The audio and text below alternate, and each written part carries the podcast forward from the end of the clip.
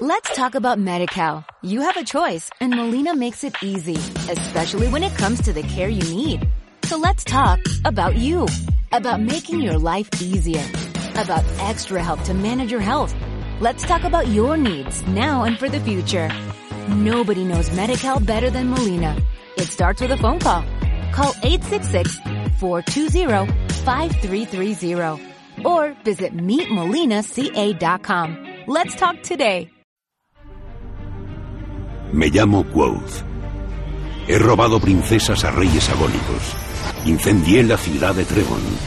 He pasado la noche con Felurian y he despertado vivo y cuerdo. Me expulsaron de la universidad a una edad a la que la mayoría todavía no los dejan entrar. He recorrido de noche caminos de los que otros no se atreven a hablar ni siquiera de día. He hablado con dioses, he amado a mujeres y he escrito canciones que hacen llorar a los bardos. Quizá hayas oído hablar de mí. Esta es mi auténtica historia.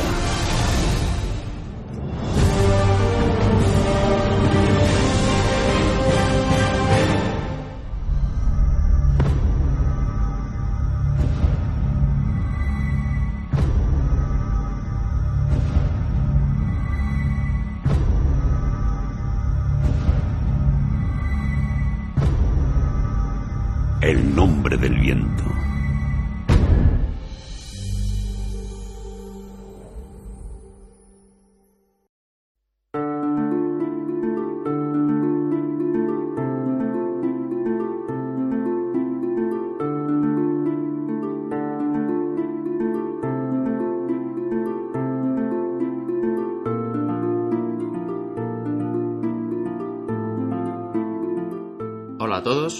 Soy Félix y este es el episodio 15 de la Biblioteca de Trantor, vuestro podcast de fantasía y ciencia ficción.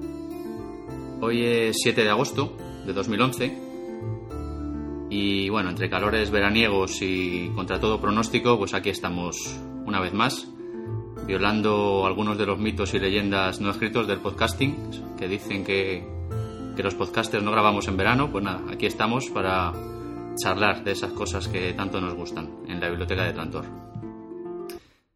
Y bueno, en el episodio de hoy mm, vamos a, charlar sobre un libro de fantasía que lleva por título El nombre del viento y que es eh, el primero de una trilogía escrita por, por el autor debutante Patrick Rothfuss, que se une bueno, pues se une a esta nueva hornada de autores del género fantástico que, últimamente nos está trayendo pues literatura fantástica novedosa, fresca y, de calidad.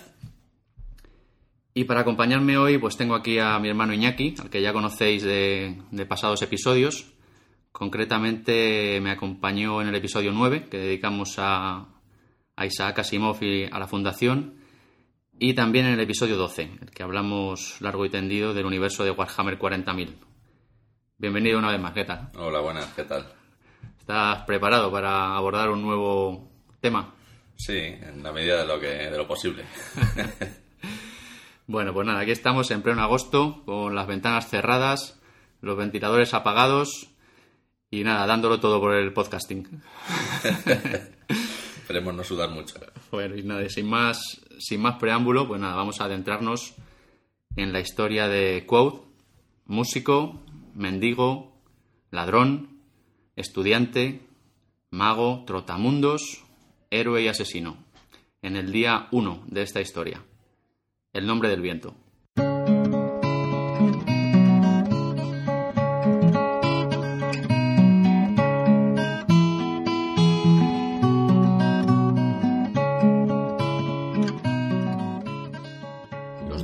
temen tres cosas, el hierro frío, el fuego limpio y el sagrado nombre de Dios.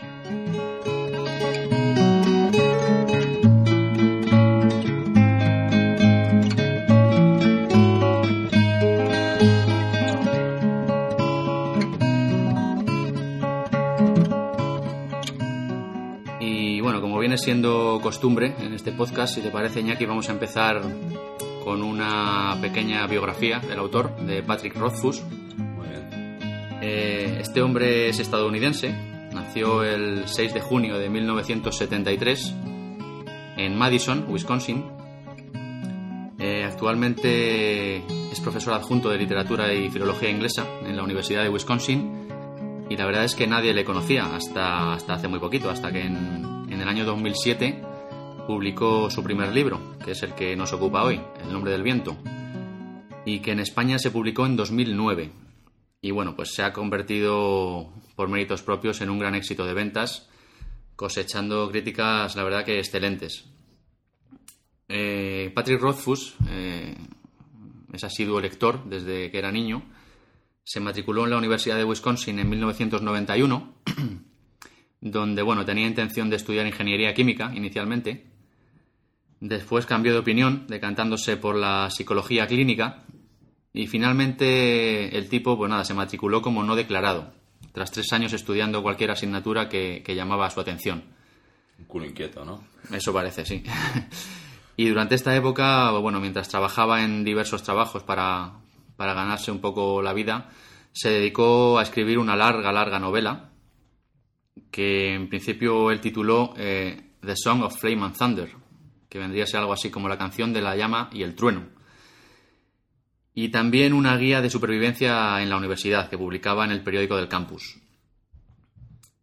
Finalmente se graduó en 1999 y después de pasar dos años realizando un curso de profesor en la Universidad de Washington, pues volvió a Wisconsin para dar clases en la misma universidad en la que había estudiado como profesor adjunto de lengua y literatura inglesa. Con los años, pues finalizó su novela de fantasía, La canción de la llama y el trueno, y Rothfuss pues empezó a mandarla a diversas editoriales que, bueno, una y otra vez eh, se la rechazaban. En 2002 eh, ganó la competición Escritores del Futuro con un relato que, que se titulaba La carretera hacia Levinshire, que no es ni más ni menos que un pequeño extracto de su novela de fantasía. Y bueno, poco después Rothfuss consiguió por fin vender eh, la novela a Dow Books. Y bueno, dada su extensión, la canción de la llama y el trueno eh, finalmente fue dividida en tres libros para formar una trilogía a la que finalmente dieron el nombre de La crónica del asesino de reyes y cuyo primer volumen pues es el libro que, que nos ocupa hoy y del que vamos a charlar, El nombre del viento.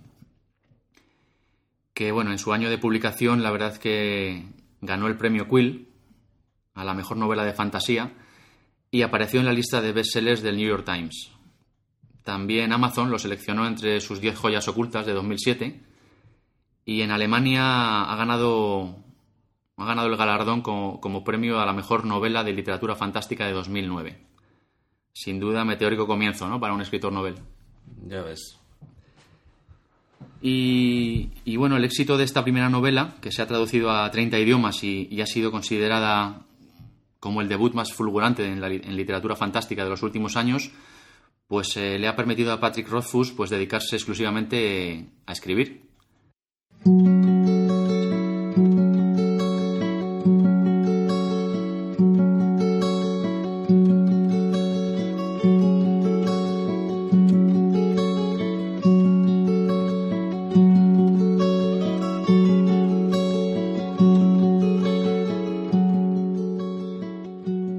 Siempre sus deudas paga el calderero.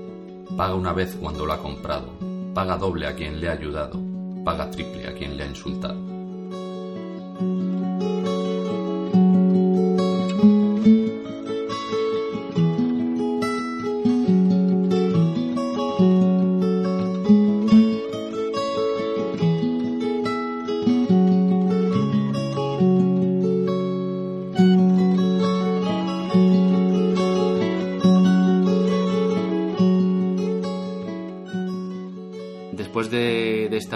Pues si quieres ya empezamos un poquito a charlar sobre el libro. Eh, primera parte de una trilogía que al final parece que lleva el nombre de Crónica del asesino de Reyes y nombre además que curiosamente aquí en España parece ser que han omitido. En el libro uno que yo que cayó en mis manos, el que yo he leído, no, no mencionan nada de, la, del nombre de la trilogía y no el motivo. No sé si tú. Yo, hombre, aparece en el que leí yo, aparece que como que su nombre, un nombre de los que le dan en, dentro del libro es eso, el asesino de reyes. Quoth, el asesino de reyes. Pero tampoco aparece en la portada ni, Claro, por la eso, primera te, parte. por eso te digo que en la versión castellana eh, de la portada y demás han quitado el nombre de la trilogía y en cambio creo que en la versión inglesa sí que aparece. Espero que no tenga que ver con que esto sea una monarquía. Bueno, bromas aparte, eh, pues nada, como decíamos, este primer libro, o primer día, como lo llama el autor, es el nombre del viento, que, bueno, no sé a ti, pero la verdad es que a mí me ha dejado muy buen sabor de boca. sí, a mí también, comparto la sensación. Y además el nombre del viento a mí me parece que es un, un caso sin duda bastante particular. Es, es la ópera prima de un autor que hasta ahora era desconocido y que además para más Inri pertenece al infravalorado género de la fantasía, sobre el que, bueno, no nos engañemos, la mayoría de la gente no suele tener bastantes ganas de leer, suelen tener bastantes prejuicios, ¿no? Pero es un libro que asombrosamente pues, ha traspasado estas fronteras y que está teniendo muchísimo éxito en todo el mundo, ¿no? Así que si te parece vamos a empezar analizando un poquito las claves de este éxito meteórico que, que ha tenido el nombre del viento. Sí, yo, yo creo también que últimamente el género fantástico está, está en alza. Después de Juego de Tronos y Bueno. toda la serie que le ha acompañado y todo eso, hay muchos legos en la materia, como si dijéramos, que se están adentrando en, en los caminos de- del universo fantástico. La verdad es que George R. R. Martin ha hecho mucho bien por la fantasía Sí. en estos últimos años. Y Peter Jackson también. Pues nada, como, como decía Patrick Rothfuss, es sin duda un caso bastante particular. Eh, porque, bueno, a mí me parece que hay autores tras unas cuantas obras menores, pues además que pasan más o menos desapercibidas, mm, finalmente consiguen encontrar el camino ¿no? Eh, hacia el éxito, se atreven con una obra más ambiciosa. Y luego están los autores que con su primera novela, pese a que esta, bueno, pues carezca un poco de la entidad y el carácter que, que suele dar la experiencia, eh, y pese a que sea vapuleada por la crítica, sin clemencia, eh, pues bueno, contra todo pronóstico tienen la gracia del público, ¿no? Y son bendecidos con, con cierto éxito de esta forma. Pero el caso que nos ocupa, el caso de Patrick Rothfuss, eh, la verdad es que asombra porque, porque es bastante raro y bastante poco habitual, ¿no? Muy pocas veces podemos asistir a la unión de estas dos situaciones en una misma obra, ¿no? Un debut grandioso y, una obra ambiciosa que obtiene beneplácito de crítica y público. Y más extraño si cabe, tratándose, como decíamos, pues de fantasía, ¿no? Un género tremendamente infravalorado y, y poco propenso a situarse pues en la lista de los más vendidos, ¿no? Sin duda, este Patrick Rothfuss, todo un acontecimiento y, y un increíble debut, El nombre del viento. Sí, hombre, yo creo que tiene mucho que ver también que creo que tardó 14 años en, en escribir todo, toda la obra en sí, en completa. Entonces tuvo tiempo para, para reposarla y para, para cuidarla bien. Hombre, además, 14 años para escribir toda la trilogía. Se, se supone que ya está todo escrito. Eh, de momento han publicado este primer libro y bueno, la excusa se supone que es que están puliendo detalles. A mí me parece más bien una, una- maniobra de marketing, ¿no? Exacto. Pero que- bueno. Hay que dejar que se haga una buena legión de fans para que el Crear segundo, ahí- el segundo sea, alcance, si cabe, mayor cota de venta. crear expectativas, crear hype y, y bueno. Pero bueno, es el mercado. Los mercados que están tan de moda ahora, ¿no? Sí, Y bueno, es un... tristemente de moda. Sí, bueno, esos son, son otros temas que no nos incumben ahora mismo. pues nada, si te parece, vamos a empezar a hablar un poquito del libro, ¿no? Es un libro que tiene un ritmo narrativo, la verdad es que muy fluido, de esos que te provocan casi pues no poder parar de leer, con capítulos normalmente cortos y que terminan casi siempre en un punto álgido de la narración, ¿no? Casi obligándote ahí a, a- a leer un poco más y un poco más para saber lo que pasa, ¿no? A continuación. Y una trama, la verdad es que muy interesante y cautivadora, ¿no? Con muchos buenos ingredientes y, muy bien cocinados. Realmente lo que nos presenta Rothfuss no es eh, que sea algo tremendamente original o tremendamente novedoso, pero bueno, la magia, el truco, más bien parece que está eh, eh, en conseguir cierto toque personal y, y diferenciador, ¿no? Que provoca que, que lo que estás leyendo pues parezca que realmente es algo bastante nuevo. Sí, tiene. También yo creo que tiene mucho mérito cómo crea la, atmósfera del mundo, ¿no? Como las grandes obras de, género fantástico, dices El Señor de los Anillos o, eh, la saga de Gerald de Rivia o otras muchas, pues está muy cuidado lo que es la ambientación, el folclore, el, todo, toda esa atmósfera del mundo de, de Roy ¿no? que, que te hace integrarte dentro y, y formar parte de mientras lees el libro, ¿no? Todo, pues, mete muchas canciones, muchas supersticiones populares, eh, yo que sé, remedios incluso caseros de, para ciertos males, para contra los demonios, contra no sé, está muy cuidado todo, todo ese, todo ese aspecto también. Hombre, compararlo con Tolkien yo creo que es un poco prematuro, pero sí, va por ese camino. Tolkien es mucho más denso en folclore y en todo, por supuesto. además, eh, eh, la editorial que edita que edita el libro eh, como reclamo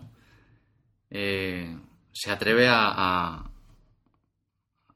pues a comparar a Rothfuss con Tolkien, ¿no? Algo que más bien a mí me parece una técnica de marketing que una realidad, ¿no? Sí, sí.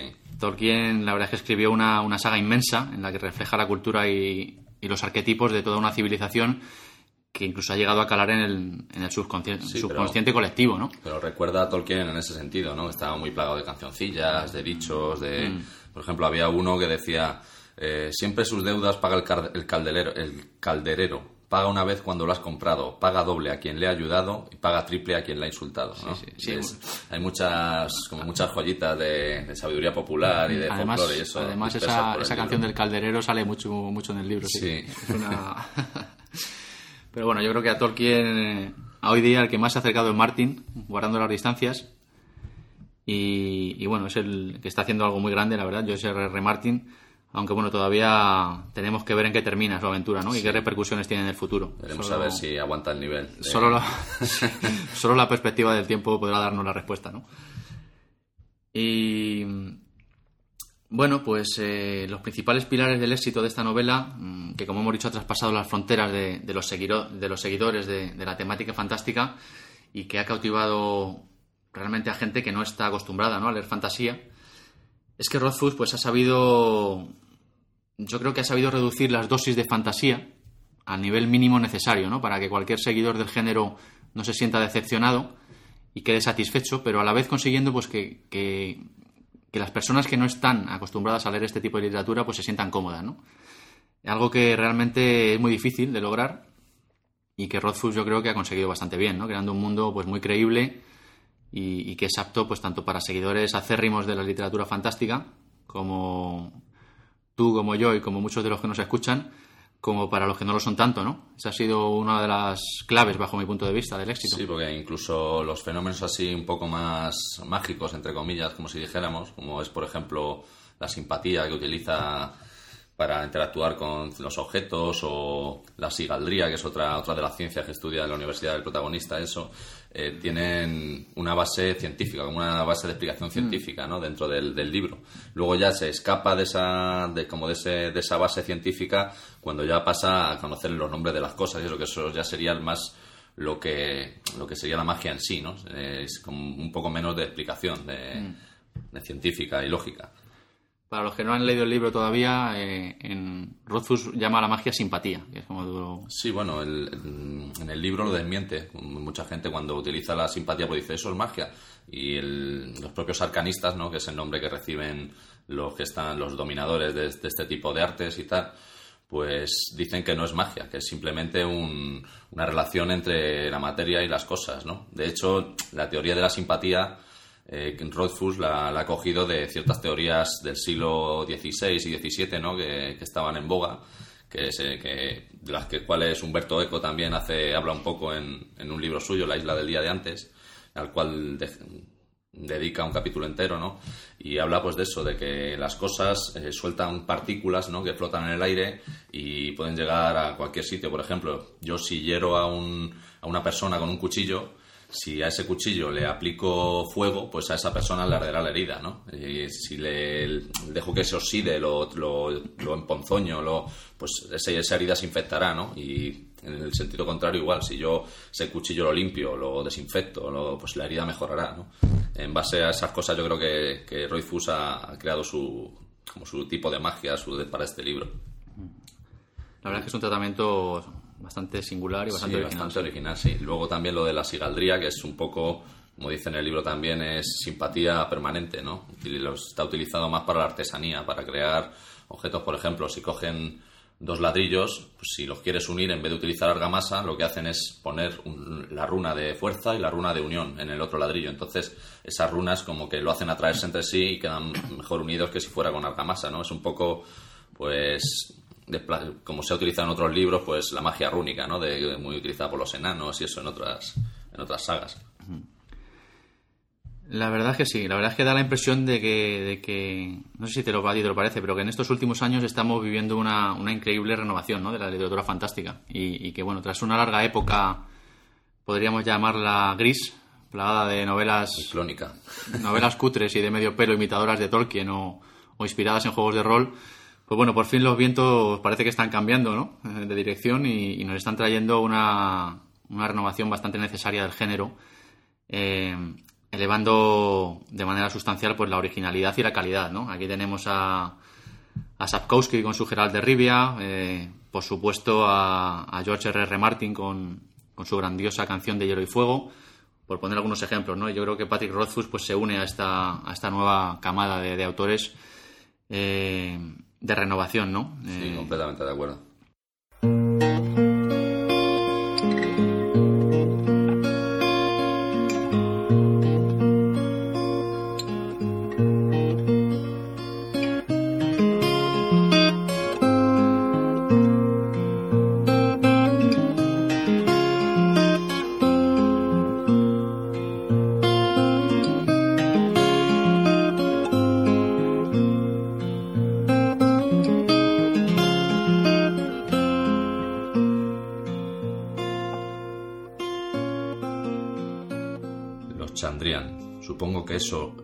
Hace más temibles que el resto de los seres fantásticos de que hablan las historias. Un fantasma busca venganza.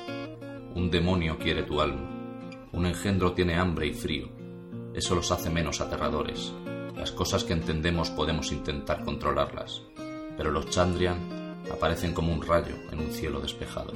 Son pura destrucción, sin sentido y sin motivo.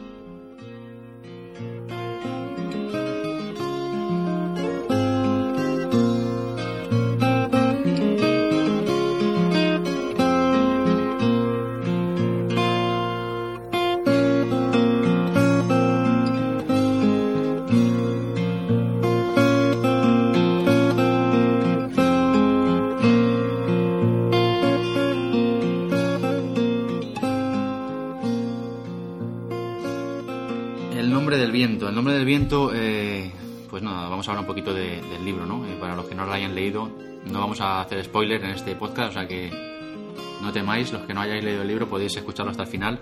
Eh, y bueno, El nombre del viento es el primer día de una autonarración, una especie de autobiografía de la historia de Quoth, que bueno, en el presente ahora se encuentra, se encuentra de incógnito, con una nueva identidad y una nueva vida de posadero, ¿no? Regentando una posada que se llama La Piedra de Guía, una posada que está en un pueblecito perdido de la mano de los dioses.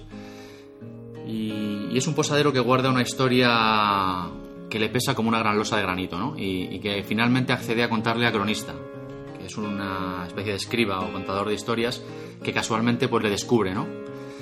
Pero le contará la historia pues con la condición de que debe ser contada en tres días, ni uno más ni uno menos.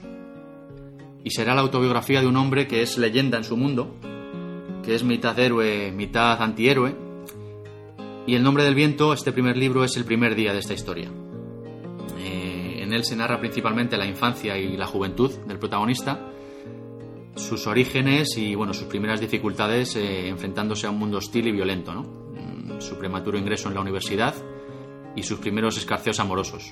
Contando eh, contado así, la verdad es que se puede pensar que no es nada del otro mundo, ¿no? Nada que no haya, hayáis podido leer antes.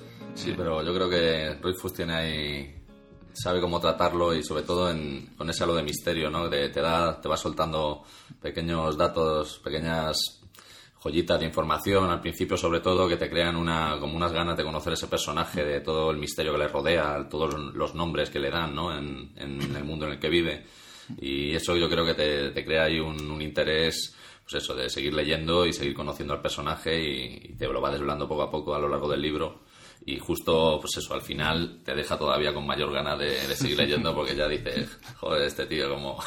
no, sí, la verdad es que sí, la verdad es que Rothfuss ha sabido darle un toque muy personal, ese toque del que antes hablábamos, mm, un toque que ha sido clave del éxito ¿no? de este libro, que realmente nos encontramos ante una historia muy original, la historia de la infancia y juventud de, de Quote, que realmente es una historia tormentosa, una historia de pérdida, de superación, pero contada con un estilo pues muy peculiar, ¿no? Con un toque muy personal que la convierte pues en algo bastante novedoso. Y, bueno, no, como decíamos antes, no en vano, eh, Rothfuss ha estado trabajando 14 años para que la historia de Quote pues se alejara un poco de los irritantes convencionalismos del género fantástico, ¿no? De los clichés que, a muchos de los seguidores de la literatura fantástica pues ya empiezan a, a provocarnos un poco de sarpullido, ¿no?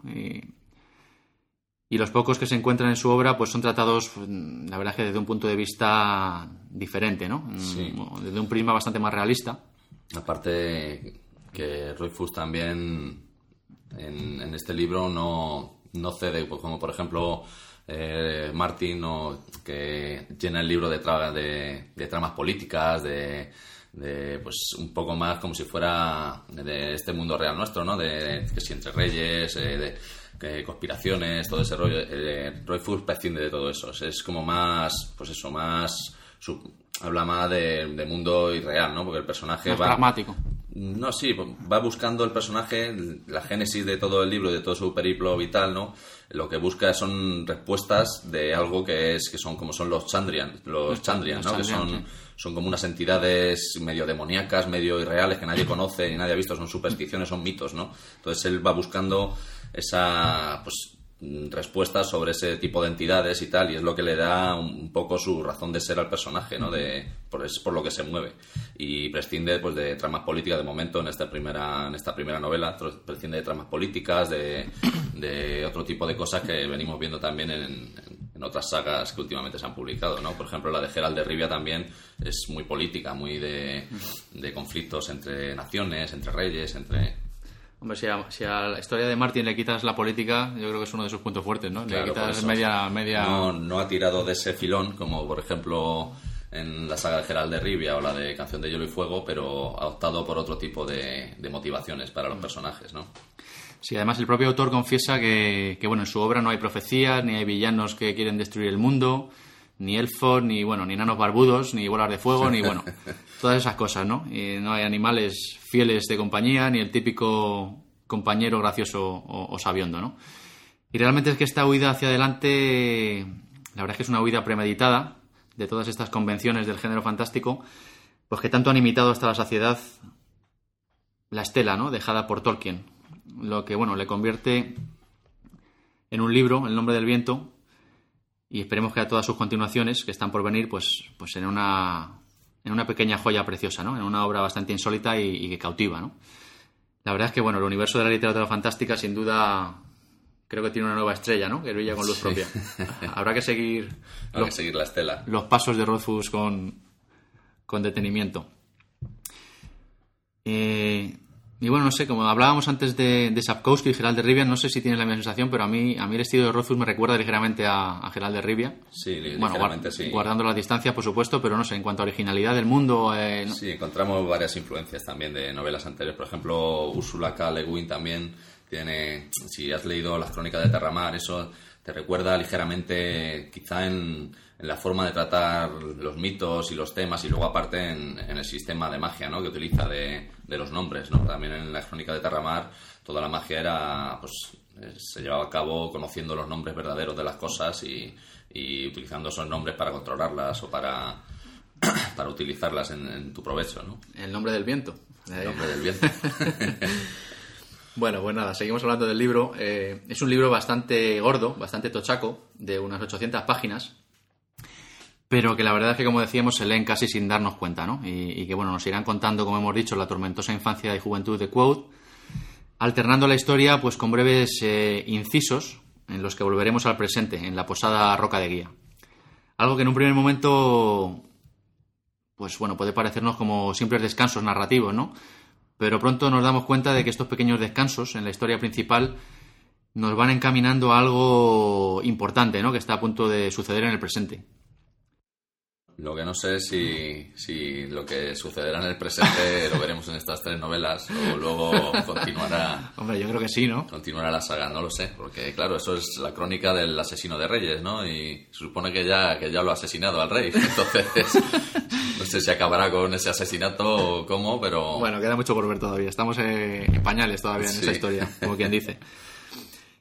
Y bueno, pues como decíamos, con todo esto, el grueso del libro recrea la infancia y la juventud del protagonista, un joven pues de capacidades extraordinarias, con una historia trágica y que trata de abrirse camino en un mundo que a primera vista pues nos parecerá el típico mundo fantástico lleno de monstruos terribles y de magia, ¿no? Que bueno, que Rothfuss la llama aquí simpatía, como decíamos. Pero todo esto está contado de tal manera, eh, con un estilo propio y diferenciador, que consigue pues situar la narración en las antípodas de los clichés más manidos del género, ¿no? Como hemos dicho. La historia nos es narrada por el propio Quote, utilizando pues, bueno, el recurso de alternar el pasado con el presente, y bueno, una técnica que Rothfuss la verdad es que utiliza muy bien para dotar de cierto misterio ¿no? a la novela, como tú decías. Es una novela envuelta en el misterio. Se va desvelando poquito a poquito, pero muy poquito a muy poquito. Hmm. Entonces te crea ahí el suspenso de, seguir leyendo. Y bueno, en esta obra Rothfuss eh, realiza pues una profunda disección de la figura del héroe, ¿no? Una, una de las más interesantes que yo he visto del género fantástico. Un héroe trágico que bueno, en manos de Rothfuss se convierte en una figura, la verdad que cautivadora. Un protagonista muy bien definido y... Sí, que, en realidad, como te remarca muchas veces a lo largo del libro, no es, no es un héroe en realidad, ¿sabes? Es, es más un papel que él interpreta y que al mm. final acaba creyéndose, ¿no? Además, es que es eso, eh, que este personaje no pertenece, eh, o sea, no permanece en ningún arquetipo del héroe, ¿no? Que hemos visto habitualmente. Es es músico, es artista, es mago, es, muchas cosas, ¿no? Es un personaje... Aparte muchas de las leyendas que, que se oyen sobre él en el mundo y tal, las ha creado él mismo, ¿sabes? Aparte de mentiras o de tretas o de... para, pues, para conseguir un fin o, ciertos medios, ¿no? Que le, que le permitan, pues, obtener algunos beneficios, ¿no? es un personaje que en realidad lo que busca es venganza, ¿no? Y sobre todo busca eh, busca el conocimiento necesario para llevar a cabo esa venganza, ¿no? Claro. De ahí todo su periplo, bueno, luego en la universidad. de los medios que, sea para, obtenerla, ¿no? ¿no? es escrupuloso en, eh, en términos éticos, ni si tiene que mentir para, ingresar a la universidad, pues miente, si tiene que, hacer cosas que no son éticamente eh, brillantes, como si dijéramos, pues las hace, ¿sabes? No, no tiene ningún problema. Y un punto, un punto bastante crucial en, el grueso del libro es la universidad, ¿no? La universidad en la que, en la que ingresa Quote para buscar conocimiento para esa venganza. Sí, un sitio peculiar. y bueno, que la verdad es que sí, como tú dices, es un sitio peculiar, ¿no? Eh, en ella, pues bueno, pasará bastantes aventuras y desventuras nuestro protagonista y bueno, ahí. Desde que intenta ingresar, ¿no? Eh, con el juicio de los, de los profesores. No, no, no, hay spoilers. No, es un dato. Hasta pasando por las relaciones con, con sus compañeros, ¿no? Con, que son un poco también problemáticas. Y luego el, el hecho de que la propia universidad, claro, en Code. Eh, viene sin recurso ninguno, ¿no? Y la universidad pues es un, es un sitio caro para, para seguir en ella y para estudiar, ¿no? Entonces también se ve en el libro cómo tiene que buscarse la vida para ir financiando sus estudios, cómo... Cómo se busca enemistades peligrosas. Peligrosas, amigos también acérrimos, y cómo va acrecentando y forjando su propio mito ya desde la universidad a una edad muy temprana, ¿no? Porque entra muy jovencito en, en una edad en la que ni siquiera sería aceptado normalmente, ¿no? Pero su brillantez pues le permite, le permite acceder a esos estudios, esos y, esas materias, ¿no? Que por otro lado la mayoría son, son todo ciencias un poco, pues, de nuestro mundo actual, ¿no? Eh, matemáticas, álgebra, pero luego pues se incluyen estas tres, estas tres ciencias que hemos hablado antes, ¿no? Que son la, simpatía, la sigaldría y, luego pues el conocimiento de los nombres, que, cuyo maestro ¿no? de, esa asignatura es un poco peculiar. Como ya veréis si os leéis el libro, ¿no? y bueno, es un, es un periodo muy interesante, ya que él se ha criado en, una familia de, músicos ambulantes, como hemos dicho al principio, ¿no? Y tiene unos conocimientos, es un, pues, vamos, un niño prodigio, ¿no? De la música, del teatro y de... tiene unos conocimientos que le permitirán luego ya pues salir adelante y ganarse la vida de una forma un poco, pues eso, artística, ¿no? Como si dijéramos. Mm, la verdad es que todo el trozo de la universidad, que, realmente es casi el grueso del libro, casi, ¿no? Sí, casi toda la parte media del libro.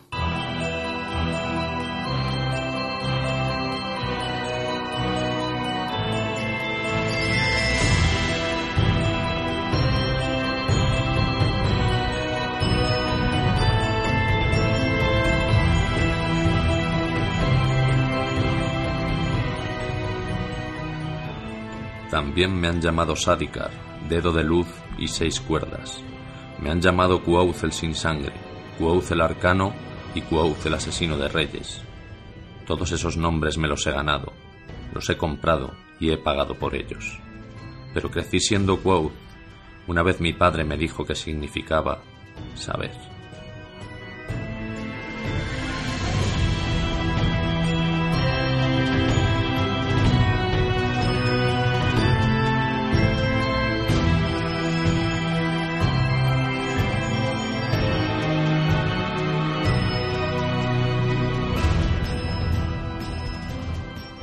Verdad es que El nombre del viento, un libro excelente que hay que leer. Y bueno, Pratik Rothfuss, un nombre pues al que todos los aficionados al género fantástico tendremos que prestar bastante atención en el futuro, ¿no? Eh, bueno, no sé. ¿Qué más podemos añadir sobre, sobre este libro? Pues no lo sé, hombre, sin hacer spoiler.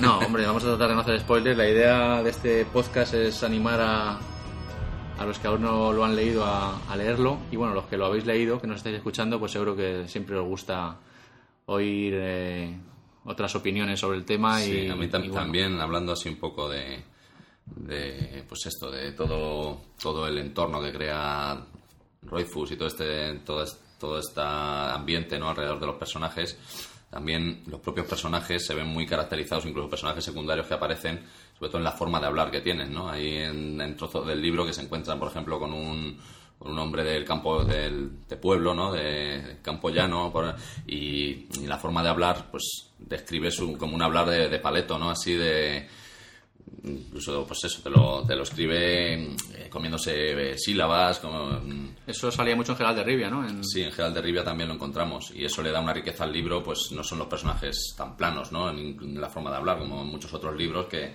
te encuentras tanto, habla igual, tanto un rey como un campesino llano de la tierra. Hombre, le da mucha más riqueza al mundo, está claro. Claro, por supuesto. Deberías partir. Perseguir el viento. Que no te atemoricen los peligros del camino.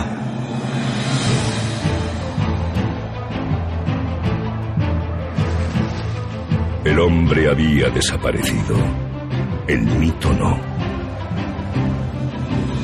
Músico, mendigo, ladrón, estudiante, mago, trotamundos, héroe y asesino. Quoth había borrado su rastro.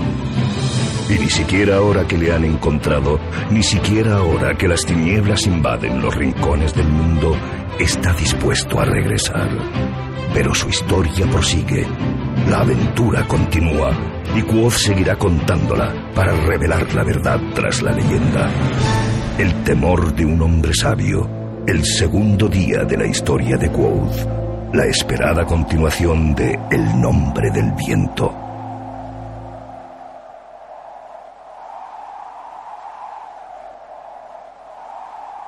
Bueno, pues no sé si quieres añadir algo más. Podemos eh, comentar también ya la segunda parte, que está, estamos ya aquí con la tensa espera. Eh, Para noviembre salía, creo, ¿no? Sí, sí, de momento Patrick Rothfuss pues solo nos ha dado la primera parte de las aventuras de Quote, el primer día de su relato.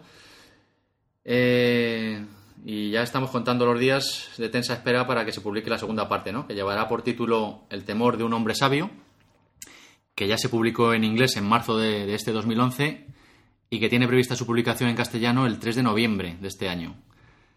Y, será editado, al igual que El nombre del viento, por la editorial Plaza y Janés. Eh, bueno, como decíamos, lo cierto es que los tres libros se supone que ya están escritos. Y, bueno, en palabras del autor, la demora se debe a que el tipo, el tipo es muy metódico y, y, bueno, aunque el relato está concluido, aún tiene que pulirlo, ¿no?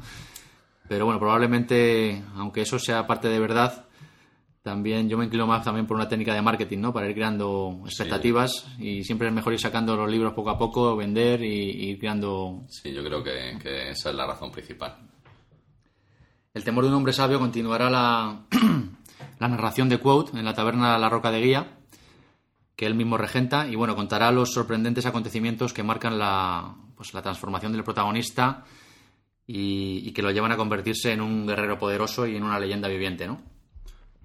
Veremos a ver Hollywood lo que tarda en, en alargar los tentáculos hacia el libro. Sí, bueno, siempre que hay una... siempre que tiene éxito algo, una obra de éxito, están los productores para... Bueno, ya no solo una película, quizá una serie, ¿no? Que están ahora, las series están ahora más de moda casi. Están más de moda que las películas. Y son producciones incluso más eh, grandiosas que las películas últimamente. Más satisfactorias, desde luego. Le dan más profundidad a los personajes tiempo, más... Da tiempo a explayarse mucho más que en dos horas de película, eso está clarísimo.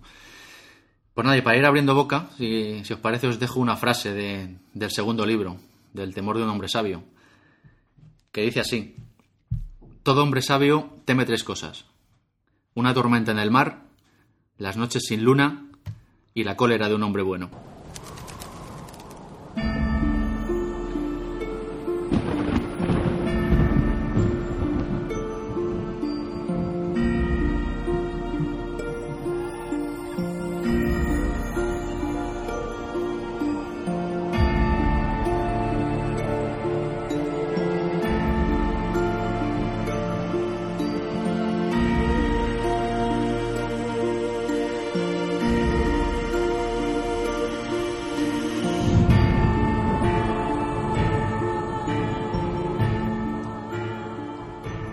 Bueno, pues también, eh, ya que estamos, podemos ir eh, elucubrando un poco sobre la tercera parte. Yo estaba investigando por ahí.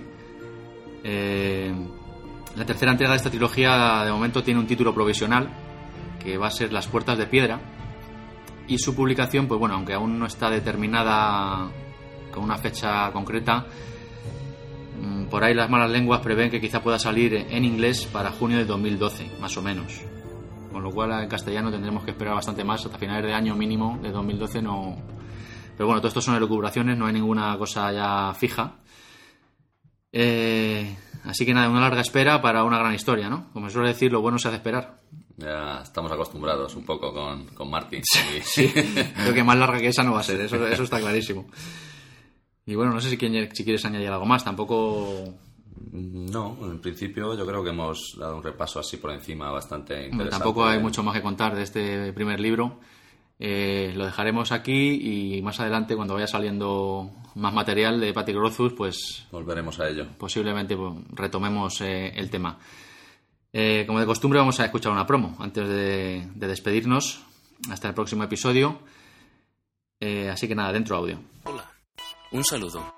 Empieza el episodio 1 de Incrédulos Podcast. Hola y bienvenidos a este trending podcast de hoy. Bienvenido a Free Noise Pod, un podcast de música libre. Yo soy Carlos. Hola a todos, muy buenas lo que sean cuando escuchéis esto y bienvenidos a la 79 entrega del podcast El Arca de la Alianza. Hola a todos, yo soy Félix y este que escuchas, la Biblioteca de Tranto. Hola y bienvenidos a un nuevo podcast de Bislúdica, un podcast sobre los nuevos juegos de mesa. ¿A que Rihanna? Tío, no hablas muy... ¿Tú qué, qué clase de gay eres? Me vas a quitar el carnet de gay, ¿verdad? Te voy a quitar puntos. A ver, ¿cómo se escribe Rihanna? R-I...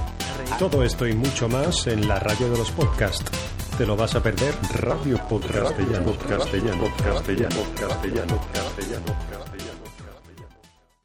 Y bueno, pues nada, dadas las circunstancias, yo creo que hemos cumplido con creces. Nuestro particular sacrificio al podcasting está hecho, entre calores, sudores y bueno, primeros síntomas de deshidratación, podemos terminar con, con la satisfacción del deber cumplido. Espero que con el episodio de hoy vuestra hambre de podcast quede saciada por lo menos por lo menos hasta septiembre. Y nada, cuando salga la segunda parte de esta magnífica obra, pues probablemente sigamos tratando el tema, ¿no? Sí, yo creo que sí, por mi parte sí, vamos. Pues nada, tiempo al tiempo. Y para despedirnos ya, pues como siempre os recuerdo las formas de contacto. Ya sabéis, el blog en www.labibliotecadetrantor.com el email, la biblioteca de Trantor gmail.com. Tenéis el grupo de Facebook en el que, bueno, ya hemos llegado a la mágica cifra de 200 amigos. Lo agradecemos de corazón y, y bueno, los que aún no habéis pasado a formar parte de esta pequeña comunidad en la red social, pues os animamos a que le deis me gusta en el podcast y a que compartáis con todos los oyentes pues noticias, comentarios y, y demás contenido pues relacionado con el tema, ¿no? Eh, y nada, pues como digo, el grupo de Facebook está a vuestra disposición, así como los comentarios en las entradas del blog. Eh, también estamos en Twitter, en mi usuario personal, Maugan, sustituyendo la primera A por un 4, M4UGAN, y el del podcast, arroba betrantor. Y a Iñaki pues le podéis encontrar también en Twitter. Eh, dinos tu Twitter, que las hordas de fer- fervientes seguidores puedan seguirte. Pues mi Twitter, mi Twitter es arroba amoniser, la primera con mayúscula y el O sustituido por un cero. Amoniser, Amoniser. con ese. Y, y bueno, pues nada, para suscribirse al podcast cómodamente ya sabéis que estamos en iTunes, donde os pido que dejéis vuestras reseñas para dar más visibilidad al, al podcast, y también en ese gran portal de audios en castellano que es iVox.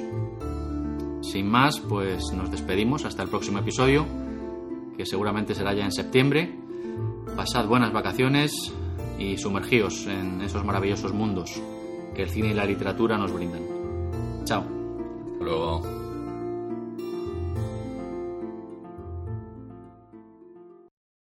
Let's talk about MediCal. You have a choice, and Molina makes it easy, especially when it comes to the care you need. So let's talk about you, about making your life easier, about extra help to manage your health. Let's talk about your needs now and for the future. Nobody knows MediCal better than Molina. It starts with a phone call. Call 866-420-5330 or visit meetmolinaca.com. Let's talk today.